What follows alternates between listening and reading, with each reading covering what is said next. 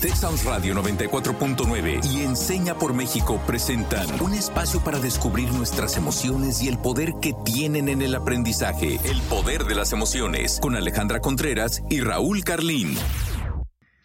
Hola, soy Alejandra Contreras, profesional de Enseña por México en primera infancia. Espero se encuentren muy bien. El día de hoy comenzaremos una sección que va a ser recurrente en el programa y estamos muy emocionados de brindar este espacio para hablar sobre la Agenda 2030 y los Objetivos de Desarrollo Sostenible. Queremos detonar conversaciones, pero sobre todo acciones que puedan sumarse para cumplir estos objetivos. Y también qué mejor que hablarnos de esto que Raúl, ¿no es así? Pues no, seguramente sí hay, sí hay algo mejor y por eso tenemos a nuestra invitada el día de hoy. Yo también les doy las buenas tardes a todas, a todos, a todes.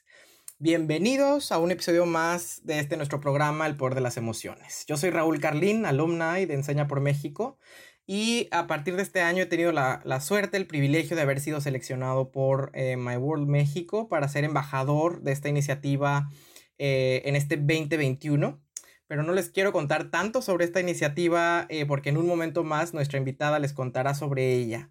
Y precisamente el episodio de hoy, como bien nos anticipa Ale, es el primero de una colección de 18 que tendremos, que realizaremos en colaboración con My World México. Y estos 18 episodios versarán sobre la Agenda 2030 y cada uno de los objetivos de desarrollo sostenible. Pero para eso le quiero dar la bienvenida a este espacio a Carol Arámbula. Ella es fundadora y directora ejecutiva de My World México. Hola Carol, bienvenida, ¿cómo estás? Hola, ¿cómo están chicos? Muchísimas gracias por, por, la invitación y por esa introducción. Tenemos un tema muy importante que abordar el día de hoy. Y bueno, qué mejor que, que estar con jóvenes entusiastas y, y con una iniciativa que, que, nos llena no solo de colores, sino de, de esperanza en estos tiempos tan extraños que vivimos.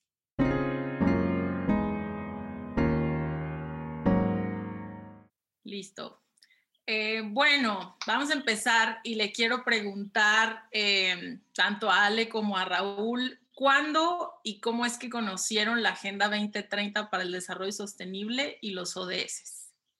Yo había escuchado en diversos foros y en algunos de mis círculos sociales sobre la Agenda 2030, pero fue hasta hace aproximadamente dos años en un evento llamado Latido Latino al cual pude asistir eh, como parte de Enseña por México, que tuve la oportunidad de entrar a pláticas, a ponencias relacionadas con el tema y creo que ahí me ayudaron mucho a ampliar un poco más mi perspectiva. Fue una experiencia muy enriquecedora ya que pude dialogar con jóvenes de diversos países de Latinoamérica sobre los objetivos. Eh, comenzamos a analizar también en qué lugar nosotros creíamos o suponemos que está cada uno de nuestros países y reconocimos justo esta urgencia de tomar acción desde nuestra trinchera. Creo que fue algo muy valioso ese acercamiento.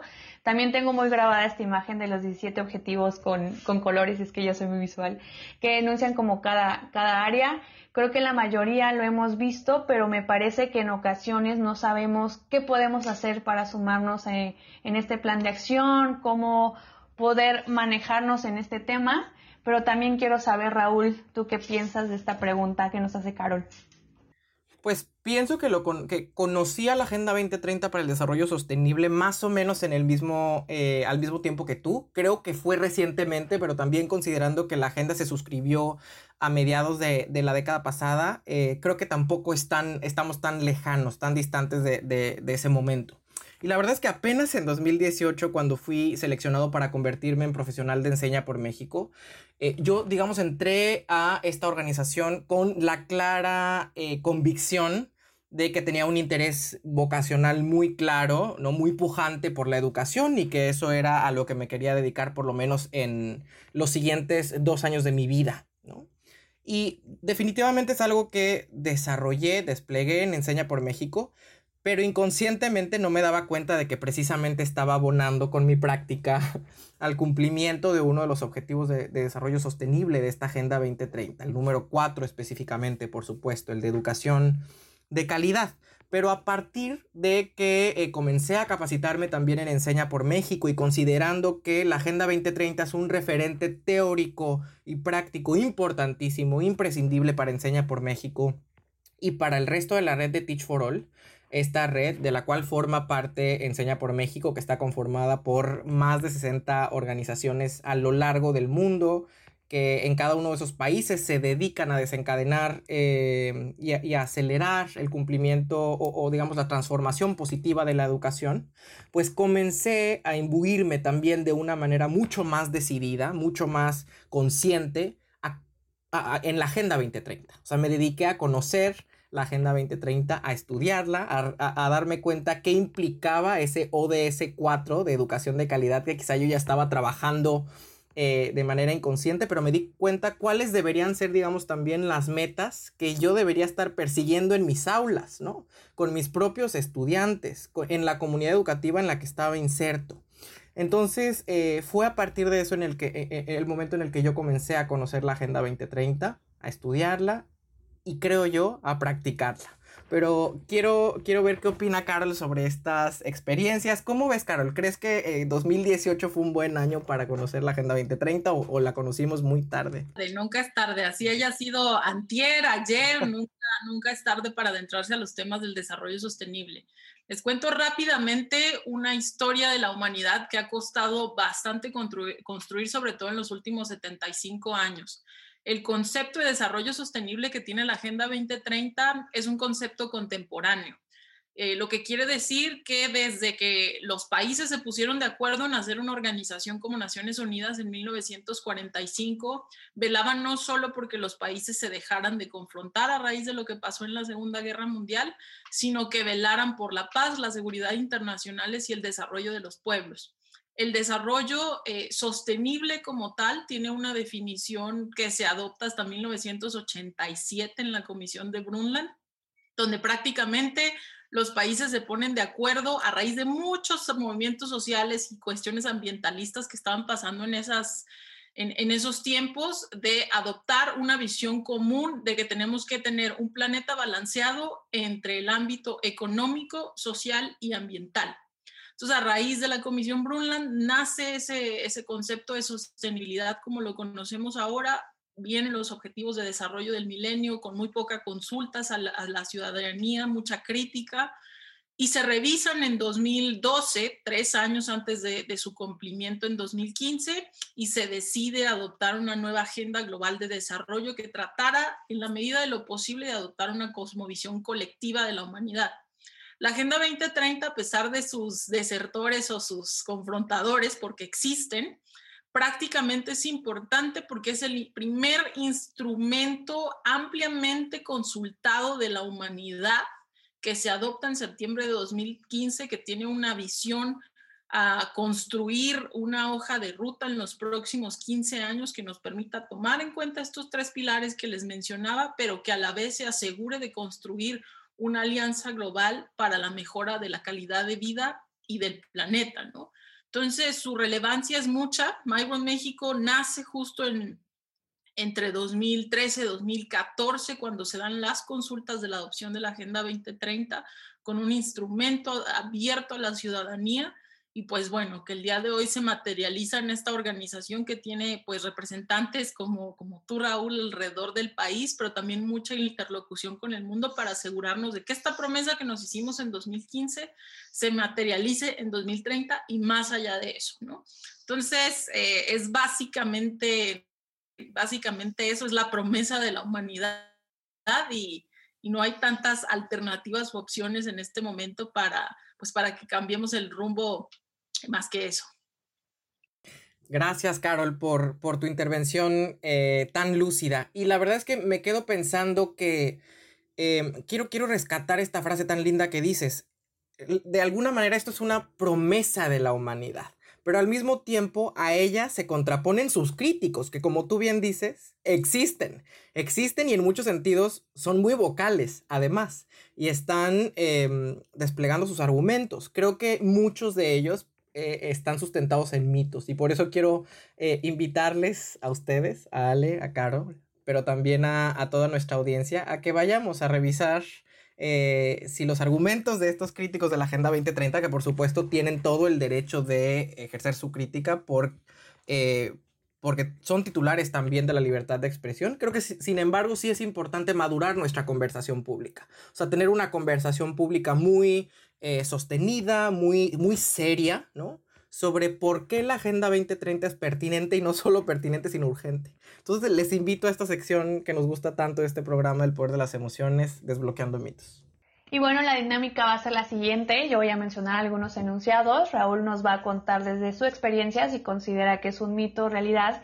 Y Carol, como nuestra experta, nos va a compartir su opinión de si estamos en lo correcto o no. Hoy voy a dar voz a esas dudas que a veces están en el aire. Y quiero empezar preguntándoles, ¿la Agenda 2030 es una herramienta de élite? ¿Qué piensan? Pienso que este es el primer gran mito de nuestro programa. Y déjenme recuperar un poquito lo que Carol ya nos contaba, porque creo que uno, de, las, de los argumentos que ofrecen los críticos de la Agenda 2030 es que esta Agenda 2030 no se condice con las verdaderas necesidades, ¿no? O, las necesidades sentidas de las comunidades em, de este globo terráqueo.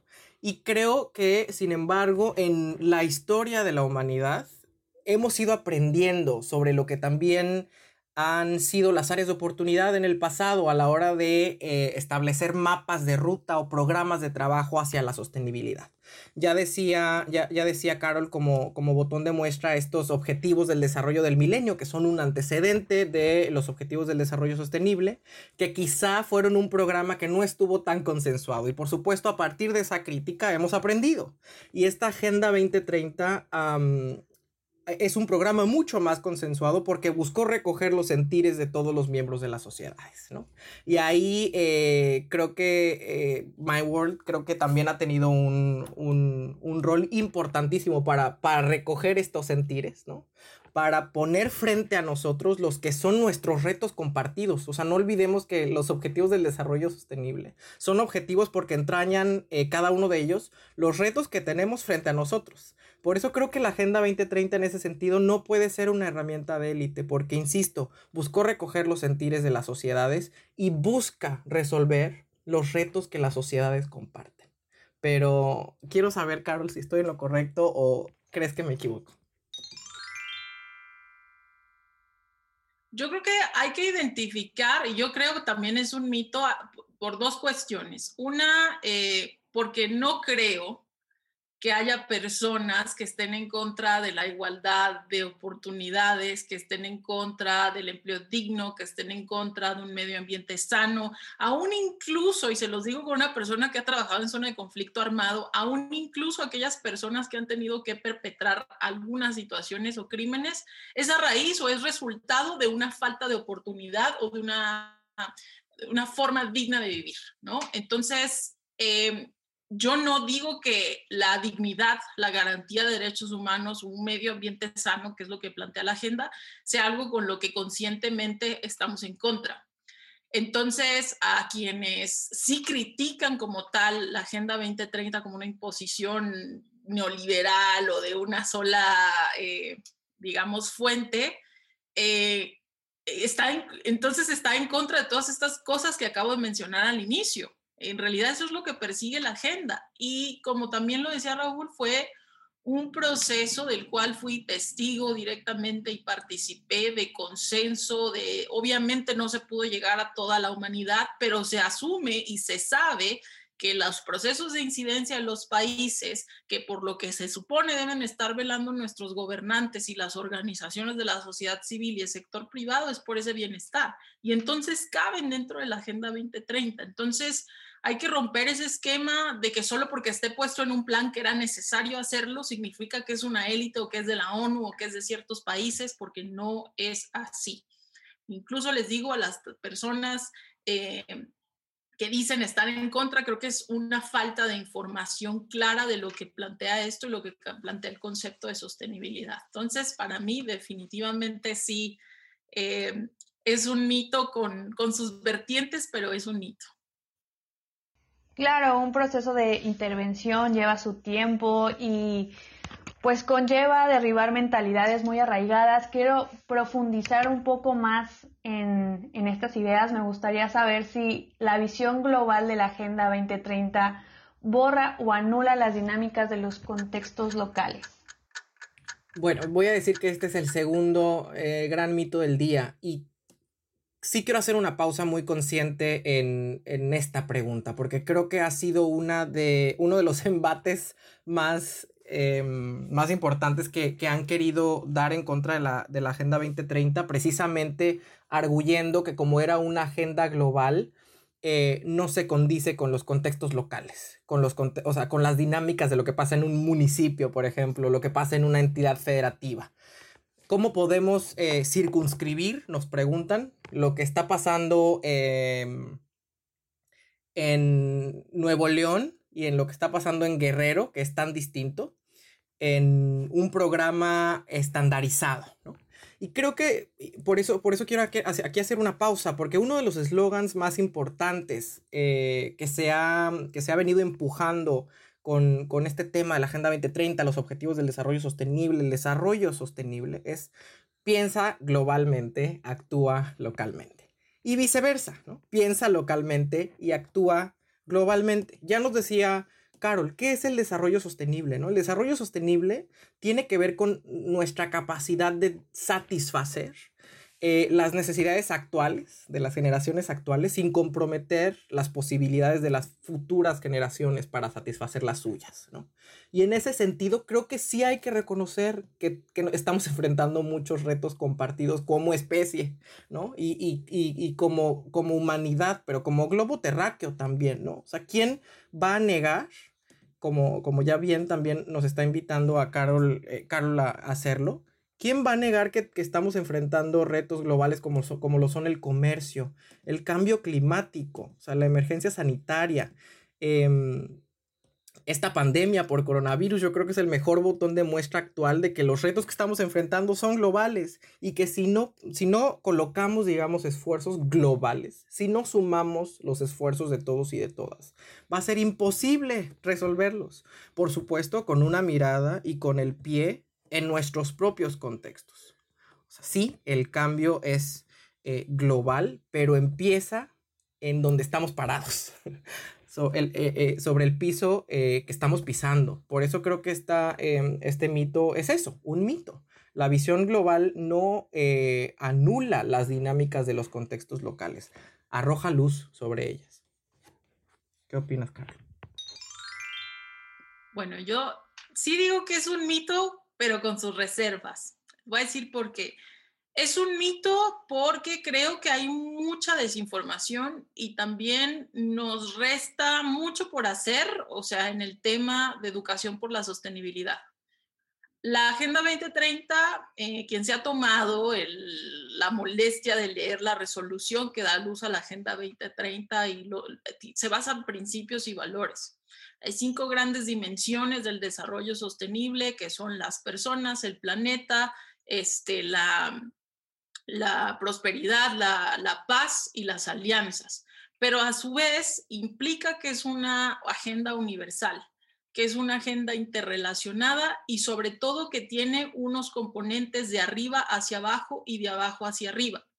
Esto fue un especial énfasis que puso el grupo de trabajo abierto que diseñó la Agenda 2030 en su momento, porque una de las grandes lecciones que dejaron los objetivos de desarrollo del milenio era justamente esta cosmovisión de los países desarrollados hacia los países subdesarrollados o en vías de desarrollo o como a veces le llaman de manera muy fea, los países menos adelantados.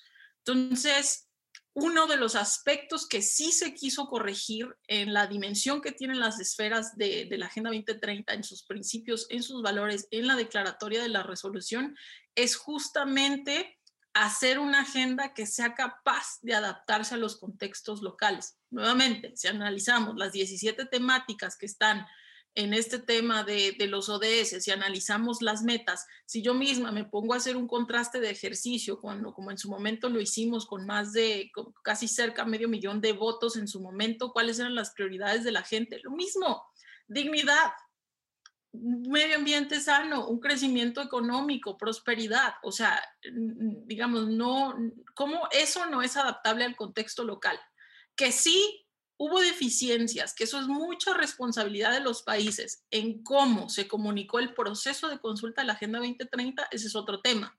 Aparte que no había tanto tiempo, pero eso no quiere decir que anule o deje de lado a las eh, poblaciones o a, la localidad. Entonces ahí sí es un mito con reservas porque faltó trabajo por hacer pero eh, la misma agenda tiene una dimensión clara de su adaptabilidad a los contextos locales y eso es lo que debería de pues imperar en ese sentido. Creo que está siendo un programa con, con muchos mitos de manera general, pero quiero cerrar esta sección preguntándoles, ¿la Agenda 2030 es el vivo ejemplo de un nuevo orden mundial? Eh, esta, esta, esta pregunta siempre me parece muy curiosa y la voy a contestar con una provocación. Voy a decir que es un mito y una realidad y voy a, y voy a explicar mi ambivalencia. Es un mito si consideramos por nuevo orden mundial esta posición conspiranoica de pensar que eh, ah, esto es un plan diseñado con el fin de instaurar un gobierno único que es global, Em, que es burocrático, que es autoritario y plutocrático a nivel mundial, ¿no? Y que lo que busca es eh, ejercer poder, eh, un poder imperial sobre nosotros los ciudadanos. Creo que es un mito si es visto así. Y creo que hay eh, personas que lo ven así, por eso creo que es importante primero decir que esto es un mito en ese sentido, con ese marco de referencia.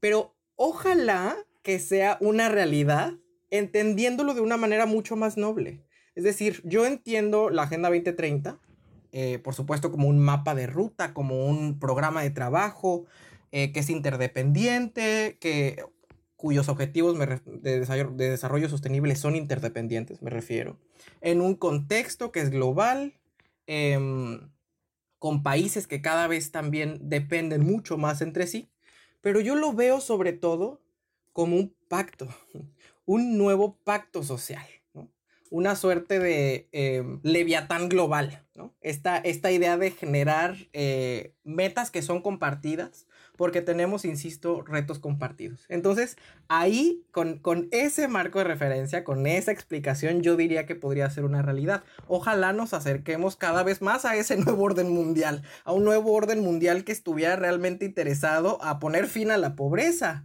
que, que tuviera eh, frente a sí el imperativo de lograr hambre cero, de que todos, todas las personas en el planeta tengan acceso a educación de calidad. ¿Quién no querría un nuevo orden mundial que fuera de esa naturaleza? Porque si esa, si esa naturaleza tuviera, creo que no estaríamos hablando de un gobierno plutocrático que ejerce poder sobre nosotros, sino estaríamos frente a un programa que nos da poder a nosotros sobre nosotros mismos. Por eso creo que, por, eso explico así mi, ambivalencia, Carol. Creo que coincido contigo. Digo, en, las relaciones internacionales, se lo comparto como internacionalista, siempre se ha planteado que ha habido grandes periodos en la historia que se definen como nuevos órdenes mundiales. Pero yo lo que veo aquí es todo menos orden o menos toda la imposición de una sola idea. Al contrario, creo que como nunca en la historia estamos polarizados absolutamente por la cantidad de información y por el acceso a tecnologías que tenemos.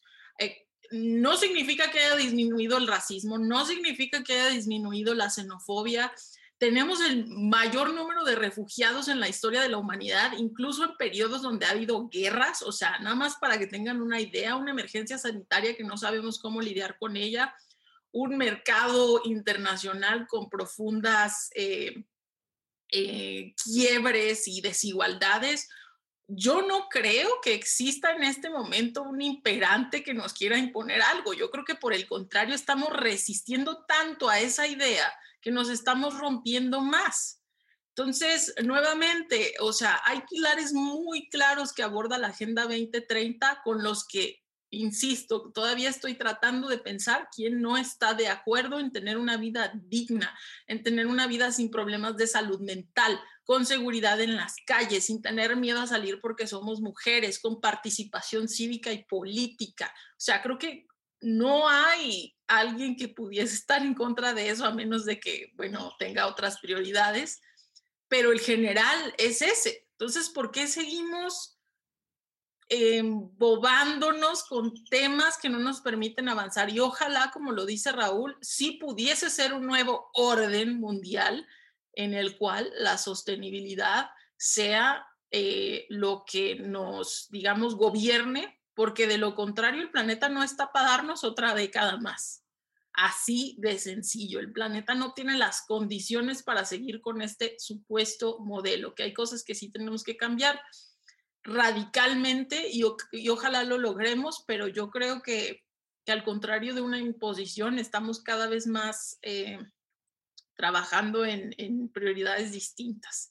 Entonces ahí también mi, mi respuesta es un poco abogada del diablo en, términos de ser mito y realidad. Muchas gracias, Carol, y muchas gracias, Ale, por ayudarnos a em, desmantelar, desmontar ciertos mitos que, que pululan por ahí alrededor de la idea de la Agenda 2030. Y quiero pasar a lo que desbloqueo el día de hoy. Y la verdad es que me quedo em, muy contento, creo que por lo que hemos platicado, por lo que hemos compartido, por lo que he aprendido, pero también em, alarmado, o sea, un poco alarmado. La verdad es que creo que hay una enorme labor que nos toca hacer en términos de socialización del desarrollo sostenible como concepto, como imperativo global, pero también de la Agenda 2030 en particular y de los objetivos del desarrollo sostenible.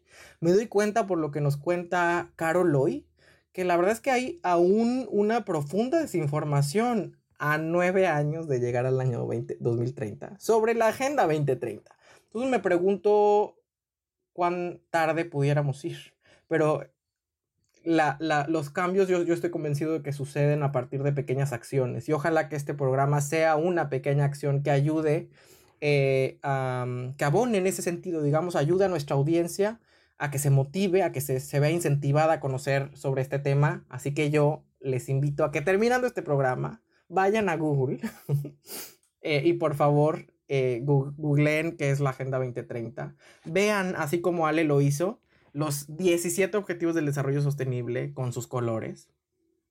Investiguen eh, de qué se trata cada uno, cuáles son sus metas, qué persiguen, Identifiquen cuál les hace eh, latir más fuerte el corazón, porque yo estoy seguro que al mismo tiempo eh, la Agenda 2030 es una suerte de, de, panorama que esconde vocaciones las personas podemos identificarnos con uno o más objetivos del desarrollo sostenible. Entonces, vayan después de este programa a encontrar en cuál de estos 17 está su causa, la causa que les apasiona.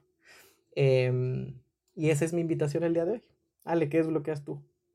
Yo el día de hoy me quedo con mucho aprendizaje. Eh, sin lugar a dudas, hay bastante que descubrir, como bien dices. Eh, me alarmó un poco este dato de que nos quedan nueve años.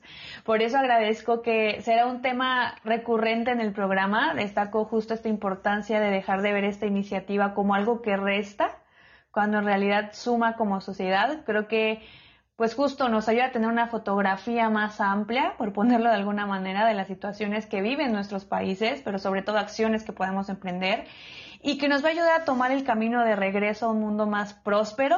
Creo que con eso me quedo el día de hoy, pero también quiero saber, Carol, con qué te quedas de la conversación que tuvimos. Bueno, yo lo único que hago cuando escucho estas conversaciones, porque me ha tocado hablar de ODS con tanta cantidad de gente en estos años, es eh, ponerle un poquito de más aceite al motor, no dejarme de motivar. Eh, al contrario, creo que hoy más que nunca necesitamos difundir en todos los espacios posibles que tenemos poco tiempo y nada más hablando del tema ambiental, poco tiempo, no decir de muchos otros problemas de desigualdad y profunda crisis que tenemos, profunda crisis de salud mental incluso, que, que de no atenderlas, nuestros eh, hijos, si es que los alcanzamos a tener, o nosotros mismos vamos a empezar a ver cosas que ya están empezando a, mostrar sus primeros síntomas. La COVID-19, yo insisto, es uno de los primeros síntomas agudos que puede tener, eh, que puede tener la crisis ambiental, ¿no? Y eso trae mucho conflicto entre las personas y por potenciales conflictos armados. No dejen de desasociar una cosa con la otra. Entonces me quedo con eso, con, con echarle un poquito más aceite a, al motorcito para asegurarnos de que de que el mayor número de personas y organizaciones se involucran en esto. Gracias, Ale. Gracias, Carol.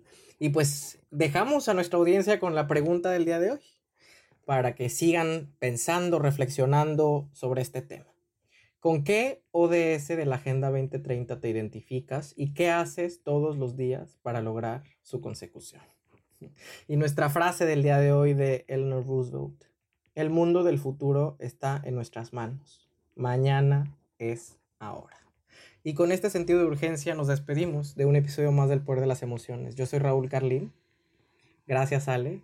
Gracias Carol. Hasta la próxima. Yo soy Alejandra Contreras. Gracias Carol, Raúl por traernos un poquito más de luz acerca del tema. Y pues justo la invitación está ahí. Vayan, busquen Agenda 2030. Pues bueno, gracias Ale, muchísimas gracias Raúl. Eh, infórmense, entusiasmense y actúen lo que recomiendo. Texas Radio 94.9 FM y Enseña por México presentaron El Poder de las Emociones. Te esperamos en nuestra próxima emisión, el próximo miércoles en punto de las 4 de la tarde.